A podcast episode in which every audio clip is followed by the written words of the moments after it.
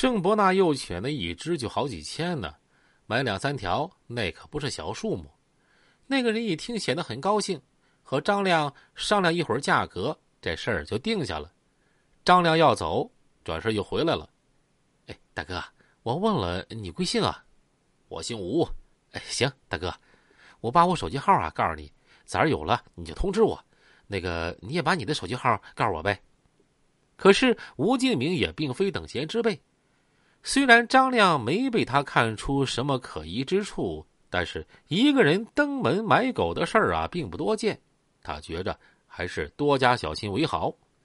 张亮走了之后，他离开自己的狗场，到西民市湖台另外一个朋友开的狗场。这忽然觉得右眼皮直跳，左跳财，右跳灾，这更加重了他的疑心，似乎有一种危险正在朝他逼近。于是他给他老婆呀就打了个电话，说。我右眼皮儿总跳，是不是要出事儿啊？那今天晚上我我不回去了啊！警方动用技术手段掌握了他们的通话。杨嘉林、于灵顺听后啊，蓦然一惊。吴敬明是和刘勇关系密切的重量级人物，许多案子他也都积极参与。如果他溜了，势必通告刘勇以及其他重要成员，使他们纷纷潜逃。那么就将会使这场打击刘勇黑恶势力的斗争严重受挫。杨嘉林、于灵顺分析研究后，果断决定提前行动，今天晚上就抓人。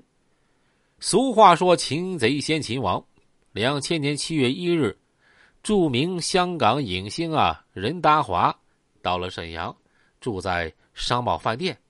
刘勇将在自己经营的娱乐城热情款待他。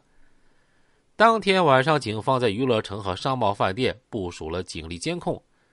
刘勇平时乘坐的那辆车牌为辽 A 四个九的奔驰轿车，就成了严密控制的目标。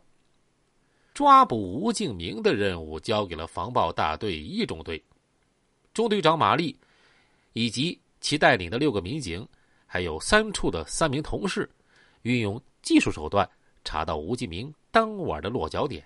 湖台的一个养狗场，那个养狗场院墙高达两米，铁门紧闭，院子里养了上百条狗。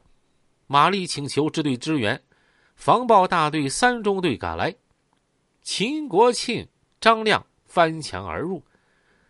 就在这个时候，满院的大狗、小狗啊都狂叫起来，好在都关在笼子里。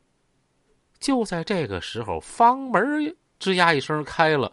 吴敬明和那个狗场主人走了出来，一个手拿大刀，一个端着扎枪，神态紧张的和民警对峙。玛丽等人持枪冲到他面前，大喝一声：“我们是警察，把刀放下！”吴敬明等人一看啊，这冷兵器干不过热兵器呀，只好扔下大刀和扎枪，举起了双手。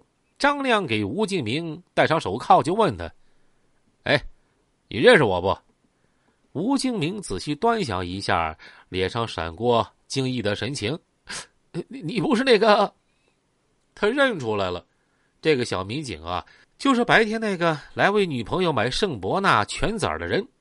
他绝望的闭上眼睛啊，没想到久闯江湖的他，竟然栽倒在一个小刑警的手上。紧接着，四大金刚中的宋杰飞、董铁岩、李志国三人。在宋杰飞家中同时落网，朱赤、孟祥龙、房廷、刘军等腐败民警被电话传来，用请君入瓮之计给擒获了。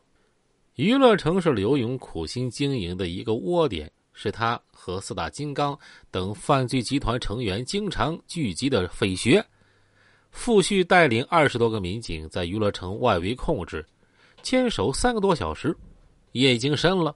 那辆车牌辽 A 四个九的奔驰轿车一直静静的停在那儿，始终没见到刘勇出来。一种不祥的预感袭上傅旭的心头，这莫非刘勇这货不在娱乐城？消息传到设在刑警支队二楼会议室的指挥部，震惊了于灵顺，他断然下令进去看看。民警以治安检查的名义进了娱乐城。但没发现刘勇的踪影，把他个人使用的三十八号更衣箱打开，里面仅有一件汗衫。说起来呀，很富戏剧性。公安机关在全市抓捕刘勇，而刘勇却坐了车跑了沈阳好几家公安机关。这两方面如同猫和老鼠玩的一场追逐游戏。这事儿啊，是由刘勇接到一个神秘电话引起的。